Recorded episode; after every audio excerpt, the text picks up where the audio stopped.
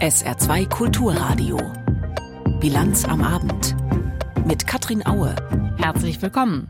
Haushalt im Saarland und Haushalt im Bund. Alle kämpfen zurzeit mit der Frage, woher soll das Geld kommen für die großen Zukunftsaufgaben ohne illegale Schulden. Das ist gleich unser Thema. Außerdem berichten wir über die Bundeswehr. Die hat heute Mali verlassen. Damit ist diese Auslandsmission Geschichte.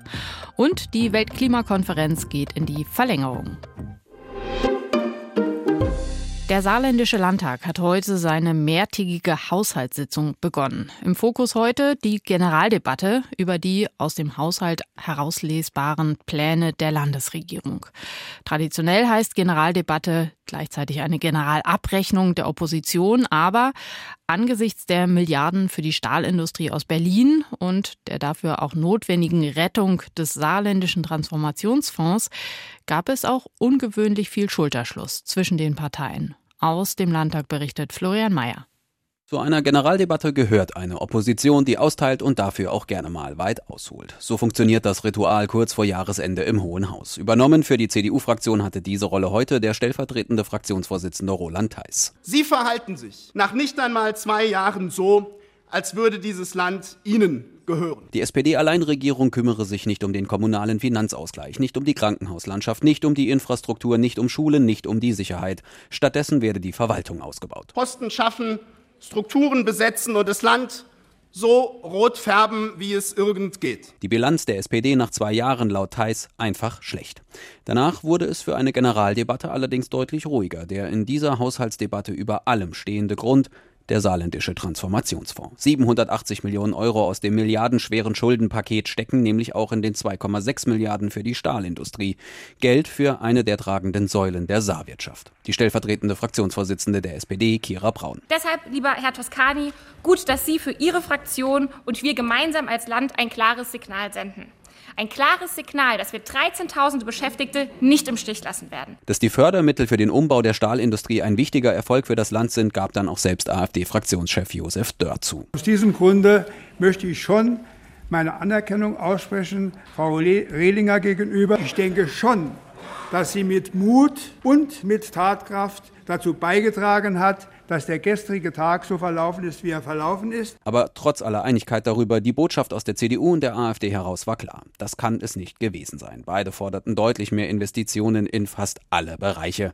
Und bei aller Industrieförderung dürften auch nicht die Mittelständler auf der Strecke bleiben. Die simple Entgegnung der SPD-Fraktion, darum kümmern wir uns bereits. Dass wir noch in diesem Jahr den Doppelhaushalt und den Nachtragshaushalt verabschieden und auch den Notlagenbeschluss treffen, das zeigt, Landesregierung und Regierungsfraktion sind auch in fordernden Zeiten handlungsfähig. Und auch der Mittelstand profitiere eben von einer starken Industrie, erklärte Ministerpräsidentin Rehlinger. Aber es darf doch auch umgekehrt niemand daran glauben, dass es dem Mittelstand in diesem Land gut geht, wenn erst mal die Industrie in diesem Land weg ist, liebe Kolleginnen und Kollegen. Ihr Versuch, die wachsende Verwaltung mit den kommenden Herausforderungen der Transformation zu rechtfertigen, löste bei der Opposition allerdings nur ein müdes Lächeln aus. Ihre Forderung, über eine Reform der Schuldenbremse nachzudenken, rief dann CDU-Fraktionschef Toscani auf den Plan. Es gebe bei stabilen Steuereinnahmen kein Einnahmeproblem, sondern ein Ausgabenproblem, so Toscani. Politik müsse zwar bereit sein, Risiken einzugehen, gestand der CDU-Fraktionschef den Vorrednern der SPD zu, aber meine Auffassung ist es eben, wir müssen, soweit es geht, Risiken minimieren. Am Ziel, das Land erfolgreich zu transformieren und die notwendigen Landesmittel dafür abzusichern, auch wenn im von der CDU in der Form ungewollten Transformationsfonds, daran arbeite man im Sinne des Landes am Ende zusammen. Wir alle hier im Haus ringen um den besten Weg für unser Land. Der eine hat ein bisschen mehr mit sich gerungen, der andere ein bisschen weniger, aber das Ringen war aller Ehren wert und deshalb ein herzliches Danke dafür. In außergewöhnlichen Notsituationen rücken dann eben auch die beiden großen Parteien im Landtag etwas näher zusammen. Währenddessen steht auch immer noch kein Bundeshaushalt für 2024. Durch das Haushaltsurteil des Bundesverfassungsgerichts fehlt ja viel Geld im Budget für nächstes Jahr. Aber wie viel eigentlich? Hans-Joachim Viehweger hat sich über die Bücher gebeugt. Verschiedene Zahlen geistern durch den Raum. Einmal sind da 17 Milliarden Euro. Sie fehlen nach Angaben von Finanzminister Lindner im eigentlichen Bundeshaushalt für 2024. Hintergrund sind Entscheidungen der Ampelkoalition, die im Vergleich zum ursprünglichen Haushaltsentwurf mit zusätzlichen Kosten verbunden sind. Von der Erhöhung des Bürgergelds über Gelder zur Bewältigung der Flüchtlingskrise in den Kommunen bis hin zu zusätzlichen Hilfen für die Ukraine. Mit dem Karlsruher Urteil zur Schuldenbremse haben diese 17 Milliarden zunächst einmal nichts zu tun. Anders ist das bei den vielfach genannten 60 Milliarden, die fehlen nach der Entscheidung des Bundesverfassungsgerichts im Klima- und Transformationsfonds. Die Karlsruher Richter hatten nämlich die Umwidmung von Corona-Schulden für andere Projekte als Umgehung der Schuldenbremse gewertet. Nun müssen diese 60 Milliarden nicht auf einen Schlag eingespart werden, denn der Fonds hat eigene Einnahmen und auch Rücklagen. Doch für einen Teil der 60 Milliarden besteht Handlungsbedarf. Sonst können geplante Ausgaben im kommenden Jahr nicht finanziert werden. Nach Angaben von SPD-Generalsekretär Kühnert geht es dabei um 13 Milliarden. Diese 13 kommen also zu den 17 Milliarden noch dazu. Zwischensumme 30 Milliarden. Und es gibt noch einen weiteren Topf, der vom Karlsruher Urteil betroffen ist, der Wirtschaftsstabilisierungsfonds, den die Bundesregierung vorzeitig zum Jahresende schließt. Eigentlich hätten aus diesem Fonds im kommenden Jahr weitere Gelder fließen sollen, zum Beispiel 5,5 Milliarden um die Stromgebühren zu senken, und zwar über eine Subvention der Netzentgelte, die einen erklecklichen Teil der Stromkosten auch für die Verbraucher ausmachen. Entweder die Regierung verzichtet auf diesen Plan oder sie muss die dafür nötigen Milliarden aus dem Bundeshaushalt finanzieren. Damit würde sich das Loch im Haushalt auf mindestens 35 Milliarden erhöhen. Die Aufnahme von Schulden, soweit sie im Rahmen der Schuldenbremse möglich ist, ist dabei übrigens schon einberechnet. Machtwechsel in Polen. Das heißt ganz sicher, Polen unter dem neuen Ministerpräsidenten und ehemaligen EU-Ratspräsidenten Donald Tusk wird sich wieder stärker der Europäischen Union zuwenden. Aber was heißt es noch? Wie viel nationalkonservatives und antirechtsstaatliches Programm der Vorgängerregierung wird Tusk zurückdrehen? Martin Adam hat sich die Regierungserklärung heute angehört. Das Manifest des einfachen grauen Mannes. Der Text, mit dem Donald Tusk in seine Regierungserklärung einsteigt, stammt von Piotr Szczęsny. Tusk zitiert aus dieser Anklageschrift gegen die PiS, gegen ihren Umbau des Staates, gegen Rassismus und Diskriminierung. Es ist ein Aufruf zu Zusammenhalt und Respekt und eine Warnung davor, was passieren kann, wenn eine Gesellschaft zerrüttet wird. Denn Piotr Szczęsny hat sich aus Protest gegen die PiS 2017 vor dem Warschauer Kulturpalast angezündet. Es liegt mir sehr daran, dass wir uns sowohl an diesen Menschen als auch an die Worte erinnern, die er geschrieben hat, bevor er starb. Das schrieb ein Mensch, der an diesem Tag völlig allein war. Das dürfe nicht mehr geschehen. Niemand in Polen dürfe allein gelassen werden, auch die Wählerinnen und Wähler der PiS nicht, sagt Tusk, beginnt dann aber die eigentliche Rede mit der Außenpolitik. Er werde am Donnerstag am EU-Gipfel in Brüssel teilnehmen. Er werde schon sehr bald die gesperrten europäischen Gelder nach Polen holen und das Land zurück in die europäische Gemeinschaft bringen. Jak ważne jest powtórzenie wie wichtig ist es, unsere Staatsräson zu wiederholen, dass Polen ein wichtiger, starker und souveräner Bestandteil des nordatlantischen Bündnisses ist und seine führende Position in der EU zurückgewinnen wird. Man müsse aufhören, so zu tun, als seien Freunde und Verbündete eine Bedrohung für Polen. Und niemand müsse sich Sorgen machen, er würde in Brüssel gegen polnische Interessen handeln. Dort werde ihn keiner ausspielen, sagt Tusk und spielt auf seine Erfahrung als EU-Ratspräsident an. Macht aber auch klar, dass er bei der Aufnahme von Geflüchteten kaum weniger hart sein wird als die Peace bisher. Man kann andere Menschen, andere Religionen, andere Ethnien respektieren und sich gleichzeitig darüber im Klaren sein, wie groß die Bedrohung für Europa und die Welt ist, die mit unkontrollierter Völkerwanderung durch Kriege, Armut oder den Klimawandel einhergeht. Vor allem Polens Ostgrenze. Soll heißen, die polnisch-belarussische Grenze werde eine geschlossene bleiben. Tusk kündigt eine Aufarbeitung und juristische Abrechnung der Peace-Regierungszeit an, will an ihren Sozialprogrammen aber festhalten. Kindergeld, Zusatzrenten und erhöhter Mindestlohn werden bleiben. Dazu kämen gleich nach Regierungsantritt eine Erhöhung der Lehrergehälter um 30, der im öffentlichen Dienst um 20 Prozent und ein Zuschuss zur Kinderbetreuung.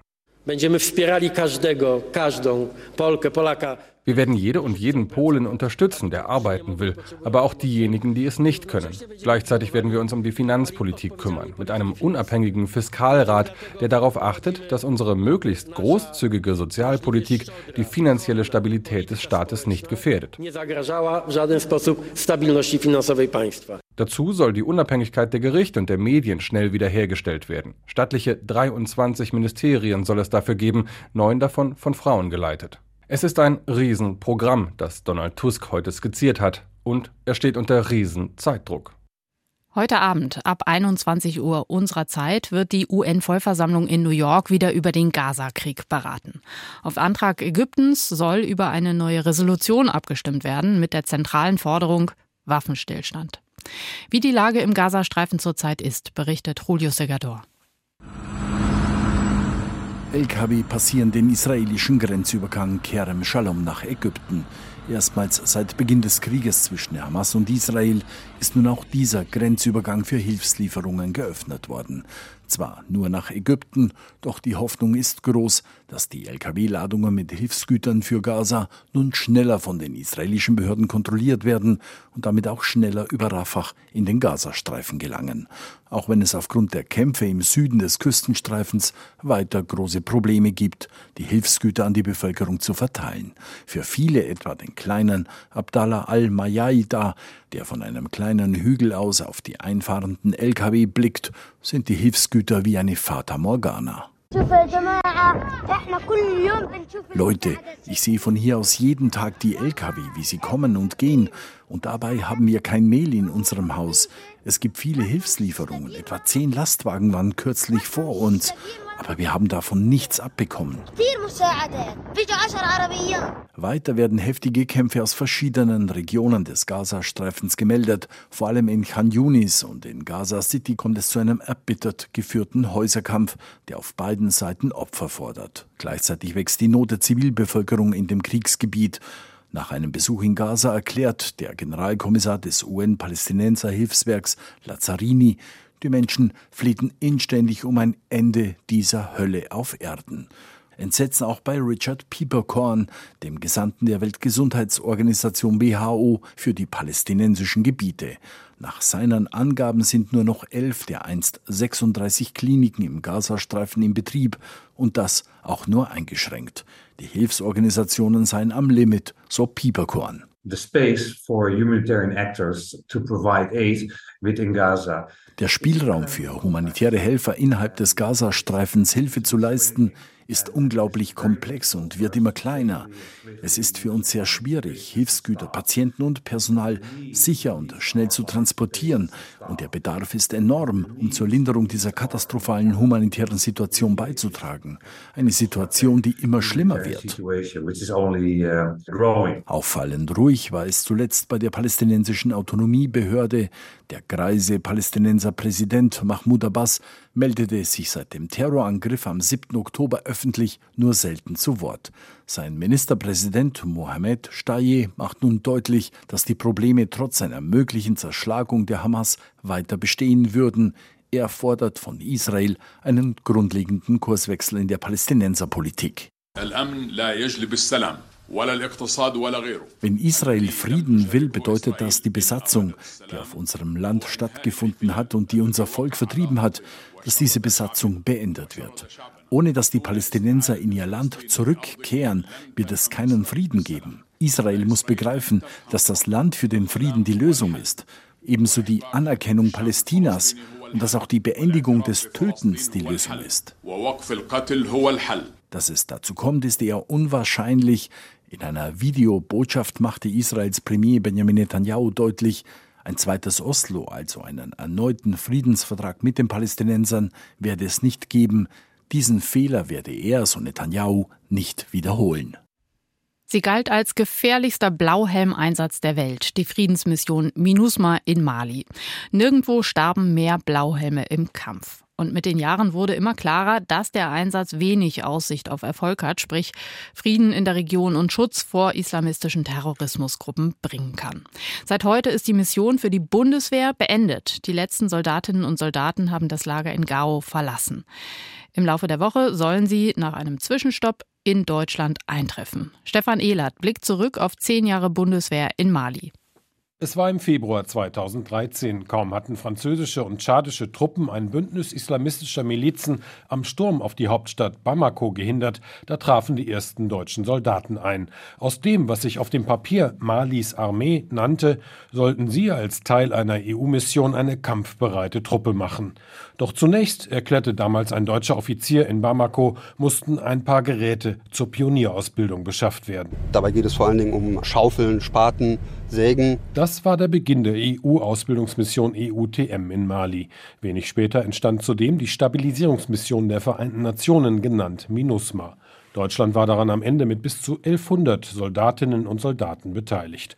Doch nach zwei Putschen glaubt die Militärregierung in Bamako, mit Militärhilfe aus Moskau und mit russischen Söldnern radikale Islamisten, Separatisten und kriminelle Banden in Mali in Schach halten zu können. Die Europäische Union zog deshalb ihre Ausbildungsmission ab. Bald soll auch der Abzug der UN-Blauhelme abgeschlossen sein. Viele Malier begrüßen diese Entwicklung, etwa der Stoffhändler Sis Mahaman in Timbuktu. Seit die Russen da sind, sehen wir endlich auch mal Ergebnisse. Vor kurzem erst hat die Armee die strategisch wichtige Stadt Kidal im Norden zurückerobert. Die seit August andauernde Belagerung von Timbuktu durch Aufständische scheint vorerst aufgegeben worden zu sein. Doch die Sicherheitslage im Land, das dreimal so groß ist wie Deutschland, bleibt angespannt, sagt der Analyst und Hochschullehrer Amadou Samak in Bamako. Seit die MINUSMA ihren Abzug angekündigt hat, haben sich die Angriffe im Norden vervielfacht, vor allem auf Schiffe, auf Lastwagen. Außerdem gab es die Belagerung Timbuktus.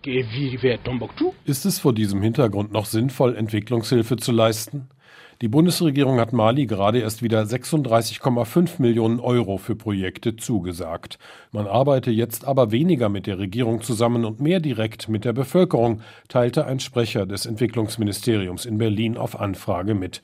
Ulf Lessing, der Sahelbeauftragte der Konrad-Adenauer-Stiftung, der die Region sehr gut kennt, hält das für wenig realistisch. Die Unsicherheit ist viel zu groß für sinnvolle Projekte. Es wird immer mehr humanitär gearbeitet, um irgendwie eine Krise zu lösen, aber kaum noch langfristig ein Landwirtschaftsprojekt oder so. Wie soll man das auch machen, wenn wenn andauernd äh, Islamischer Staat Felder abbrennt. Der Regionaldirektor für West- und Zentralafrika der Deutschen Welthungerhilfe, Mahamadou Issoufou Wasmeier, sagt dagegen, man müsse abwarten, wie sich die Lage entwickle. Wir wissen nicht, was die Auswirkungen dieses Abzugs auf unsere Arbeit sein werden. Man werde sich der Lage anpassen, sagt der Regionaldirektor der Welthungerhilfe. In Mali arbeiten mehr als 200 Angestellte in 17 Projekten für seine Organisation. Inflation. Fast jeder dritte Malier sei auf Lebensmittelhilfe angewiesen. 7,6 Millionen Menschen, sagt Issoufou Wasmeier. Das sei auch eine Folge der schlechten Sicherheitslage und nicht nur des mangelnden Regens. Wenn es gefährlich werde, könnten die Menschen ihre Felder nicht mehr bestellen. Es ist 17.47 Uhr, Zeit für weitere Meldungen des Tages von Tanja Philipp Mura. Das neue Drohnen- und Raketenabwehrsystem der Bundeswehr wird fünfmal so teuer wie geplant. Damit erreicht das Projekt Kosten von rund 1,3 Milliarden Euro. Das geht aus Haushaltsunterlagen des Bundestages hervor, die der Nachrichtenagentur Reuters vorliegen. Der Bundesrechnungshof kritisierte, dass der Vertrag nur die Entwicklung und Auslieferung eines Erprobungssystems umfasst. Nun habe sich die Entwicklung verteuert, sodass die eingeplanten Haushaltsmittel nicht mehr für die anschließende Beschaffung der Systeme ausreichten. Der Bundesrechnungshof forderte das Verteidigungsministerium auf, so schnell wie möglich zu klären, ob und wie die Beschaffung finanziert werden könne. Die Bundesanwaltschaft hat Anklage gegen 26 mutmaßliche Mitglieder und eine mutmaßliche Unterstützerin der sogenannten Reichsbürgerszene erhoben. Unter ihnen sind der Behörde zufolge der Frankfurter Geschäftsmann Heinrich Achte Prinz Reuß, die frühere AfD-Bundestagsabgeordnete Malsak Finkemann und mehrere ehemalige Bundeswehrsoldaten. Sie werden demnach der Bildung einer terroristischen Vereinigung verdächtigt. Die Bundesanwaltschaft wirft ihnen unter anderem vor, einen Umsturz geplant zu haben mit dem Ziel, die verfassungsmäßige Ordnung der Bundesrepublik Deutschland zu beseitigen und einen neuen Staat zu gründen, nach dem Vorbild des Kaiserreichs von 1871. Die Gruppe war vor gut einem Jahr bei einer bundesweiten Razzia aufgedeckt worden. Das Bündnis Sarah Wagenknecht hat sich als Gruppe im Bundestag formiert. Ihr gehören insgesamt zehn bisherige linken Abgeordnete an. Zur Vorsitzenden der Gruppe ist Wagenknecht selbst gewählt worden. Wenn das Bundesplenum der Gruppengründung zustimmt, bekommt das Bündnis unter anderem finanzielle Unterstützung. Der grünen Politiker Jürgen Trittin legt nach 25 Jahren im Januar sein Bundestagsmandat nieder. Der 69-Jährige sagte dem Magazin Spiegel, zur Mitte der Legislaturperiode sei der richtige Zeitpunkt gekommen, um selbstbestimmt zu gehen.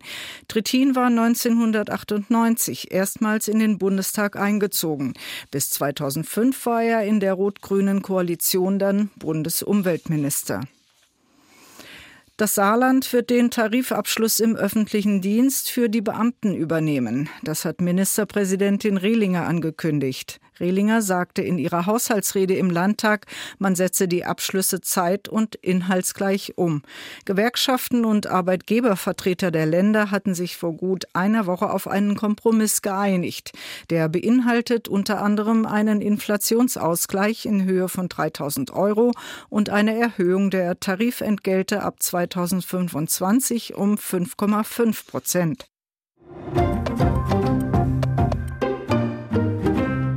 Was können Jugendämter tun, wenn Kinder und Jugendliche sexueller Gewalt ausgesetzt sind? Und wo versagen die Ämter bei der Hilfe?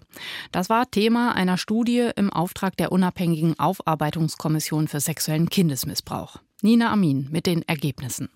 Väter, Pflegebrüder oder Großeltern. Täter waren meistens enge Familienmitglieder. Knapp 70 Berichte von Opfern sexueller Gewalt hat die Kommission ausgewertet. Dabei wurde deutlich, Täter bzw. Täterinnen bauten bewusst eine Druckkulisse auf. Den Kindern wurde gesagt, sie kämen ins Heim, wenn sie mit dem Jugendamt sprechen. Und sie wurden generell zum Schweigen verpflichtet sagt Kommissionsmitglied Barbara Kavemann. Kinder und Jugendliche können sich bei sexualisierter Gewalt nicht selbst schützen. Diese zentrale Aufgabe müsse das Jugendamt übernehmen. Oft fehlte aber Zeit zum Zuhören oder um Vertrauen zu Betroffenen aufzubauen. Als eine zentrale Erkenntnis der Studie halten wir deshalb fest, dass immer wieder Hilfe möglich gewesen wäre, aber ausgeblieben ist. Die Taten in den ausgewerteten Berichten liegen teilweise schon Jahrzehnte zurück. Betroffene, denen nicht geholfen wurde, leiden oft ihr Leben lang unter den Folgen sexueller Gewalt. Für Thomas Meißen, Co-Autor der Studie, steht deshalb fest, Jugendämter müssen schneller reagieren. Wenn Kinder und Jugendliche selbst sich hinwenden, dann gibt es nichts Wichtigeres. Dann ist die Prioritätenliste, die Sie jeden Tag äh, Jugendamtsfachkräfte für sich erstellen dürfen, über den Haufen geworfen. Jetzt in diesem Moment gibt es nichts Wichtigeres. Denn oft brauche es eine ganze Weile, bis Kinder und Jugendliche sich öffnen und über sexuelle Gewalt berichten. Die Kinder- und Jugendtherapeutin Ilka Kraugmann fordert, dass es kein Glück oder Zufall für betroffene Kinder und Jugendliche sein darf, welches Jugendamt für sie zuständig ist und ob sie dort auf kompetente und aus ihrer Sicht des Vertrauens würdige Fachkräfte treffen oder nicht. Jugendamtsfachkräfte müssen besser ausgebildet werden, um Gefahren für Kinder frühzeitig zu erkennen. Und die Ämter müssen auf Jugendliche zugehen. Wichtig wäre, dass sich das Jugendamt anders zeigt, öffnet und irgendwie fassbarer wird. Das kann über Plakate in Schulen, sozialen Medien oder auch auf Stadtteilfesten gelingen, glaubt Kaugmann. Wichtig dabei, das Jugendamt muss Kindern und Jugendlichen vermitteln, ihr könnt uns vertrauen, wir helfen, wenn ihr uns braucht. Eigentlich sollte die Weltklimakonferenz in Dubai heute zu Ende gehen. Aber dann hat Gipfelpräsident und Ölmanager Sultan Al-Jaber gestern einen Entwurf der Abschlusserklärung vorgelegt und zum Entsetzen vieler Staaten war auf einmal keine Rede mehr von einem Ausstieg aus Kohle, Öl und Gas, anders als in vorherigen Fassungen. Deutschland, die EU und andere Staaten haben daraufhin ihre Unterschrift verweigert. Heißt für alle Verhandler und auch für unseren Korrespondenten in Dubai, Martin Polanski, Hotelzimmer verlängern, Flug umbuchen. Die COP28 geht weiter. Guten Abend, Martin Polanski. Guten Abend. Bitte erklären Sie uns doch noch mal konkret, was so strittig ist in dieser Abschlusserklärung, die gestern vorgelegt wurde. Also die Europäer, die Amerikaner, viele andere Staaten hatten die Hoffnung, dass man verbindlich festschreibt in diesem Text, dass sich die Weltgemeinschaft darauf verständigt, schrittweise aus fossilen Energien auszusteigen, also aus Kohle, Öl und Gas. Die Verbindlichkeit war eben das Entscheidende, das Ja vielleicht gar nicht so sehr, sondern einfach, dass man sich verbindlich darauf committet.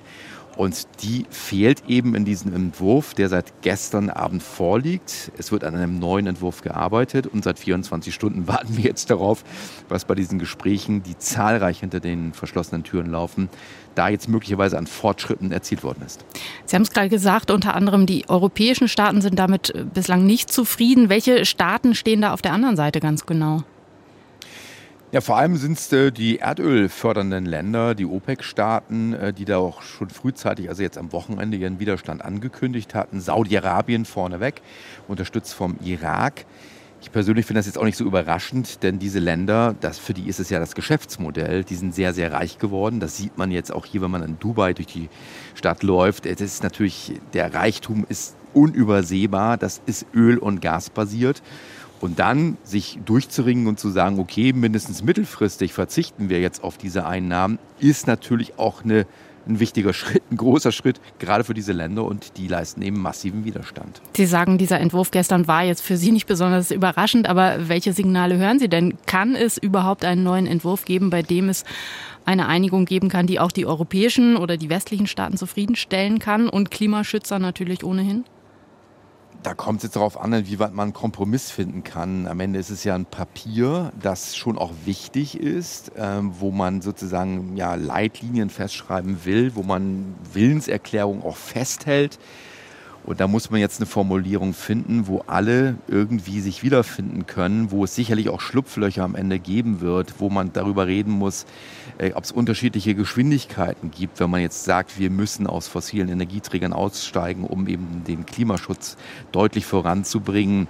Ähm, es geht um die Frage, was man macht man mit Ländern wie Indien oder Südafrika, die zum einen zwar auch ganz stark auf äh, Erneuerbare setzen, auf Klimaschutz setzen, auf der anderen Seite aber massiv auch Kohlekraftwerke immer noch im Betrieb haben und sehr, sehr viele äh, Treibhausgase ausstoßen, wo der Treibhausgasausstoß auch noch weiter ansteigt, anders als in Europa. Also die Länder haben ganz verschiedene Voraussetzungen und das zu berücksichtigen in so einem großen Papier, das ist die zentrale Aufgabe. Am Ende wird das nicht das ideale Papier sein aus europäischer Sicht, aber wichtig ist am Ende vielleicht, dass es ein Papier gibt, das alle unterschreiben. Dann gibt es ja auch mit großer Sicherheit eine weitere nächste Klimakonferenz während des Klimagipfels. Jetzt wurde bekannt, dass nächstes Ausrichterland für die COP29 Aserbaidschan sein soll, also auch ein Petrostaat. Was heißt genau. denn das für die weiteren Bemühungen für ambitionierteren Kampf gegen die Erderhitzung? Naja, das ist schwer zu sagen im Augenblick. Es war einfach so, dass äh, die Region Osteuropa, zu der letztendlich auch Aserbaidschan gehört, ähm, da jetzt das Prä hatte für die nächste Ausrichtung. Es war genauso klar, dass Russland verhindern würde, dass irgendein EU-Land in Osteuropa dann Gastgeber sein dürfte. Dann blieben nicht mal so wahnsinnig viele Länder übrig. Serbien wäre noch da möglicherweise in Frage gekommen und am Ende hat sich Aserbaidschan durchgesetzt. Ich weiß gar nicht, ob es so wichtig ist, ob das jetzt ein erdölförderndes Land ist oder nicht, dass die Konferenz äh, dann, wo der, wo der Gastgeber ist, die, der Konferenz, sondern das Entscheidende ist doch, was dann die Staaten machen. Und das sind einfach fast 200 Staaten, die müssen sich untereinander verständigen, fast egal an welchem Ort. Und das Problem ist, dass diese Staaten eben eine Verständigung jeweils führen, finden müssen. Der Klimaschutz ist eben ja Kernarbeit. Es gibt immer wieder kleine Fortschritte jedes Jahr. Und äh, das wird auch so weitergehen, glaube ich. Im nächsten Jahr werden Finanzfragen im Vordergrund stehen. Äh, und dieses Jahr will man eben in irgendeiner Weise festschreiben, dass ein fossilen Ausstieg verabredet wird, der aber am Ende dann auch in den Ländern umgesetzt werden muss. Und das ist dann am Ende entscheidend gar nicht so sehr, was ausgerichtet wird, sondern was die Länder dann daraus machen aus solchen Beschlüssen sagt Martin Polanski, unser Korrespondent bei der Weltklimakonferenz in Dubai. Der Gipfel geht heute in die Verlängerung. Die Europäische Union will sich künftig stärker selbst mit kritischen Rohstoffen wie Lithium oder Silizium versorgen. Heute haben die Abgeordneten im Europaparlament in Straßburg mit großer Mehrheit für ein Maßnahmenpaket gestimmt. Helga Schmidt berichtet. Der Schock aus der Corona-Zeit saß tief, als Lieferketten zusammenbrachen und so ans Licht kam, wie abhängig Europas Wirtschaft von bestimmten wertvollen Rohstoffen ist. Magnesium zum Beispiel kommt zu mehr als 90 Prozent aus China und Lithium, das für den großen Bedarf an Batterien wichtig ist. Lithium muss Europa im Moment noch zu 60 Prozent in China einkaufen. Mit dem neuen Gesetz will die EU unabhängiger werden, gerade von den schwierigen Handelspartnern.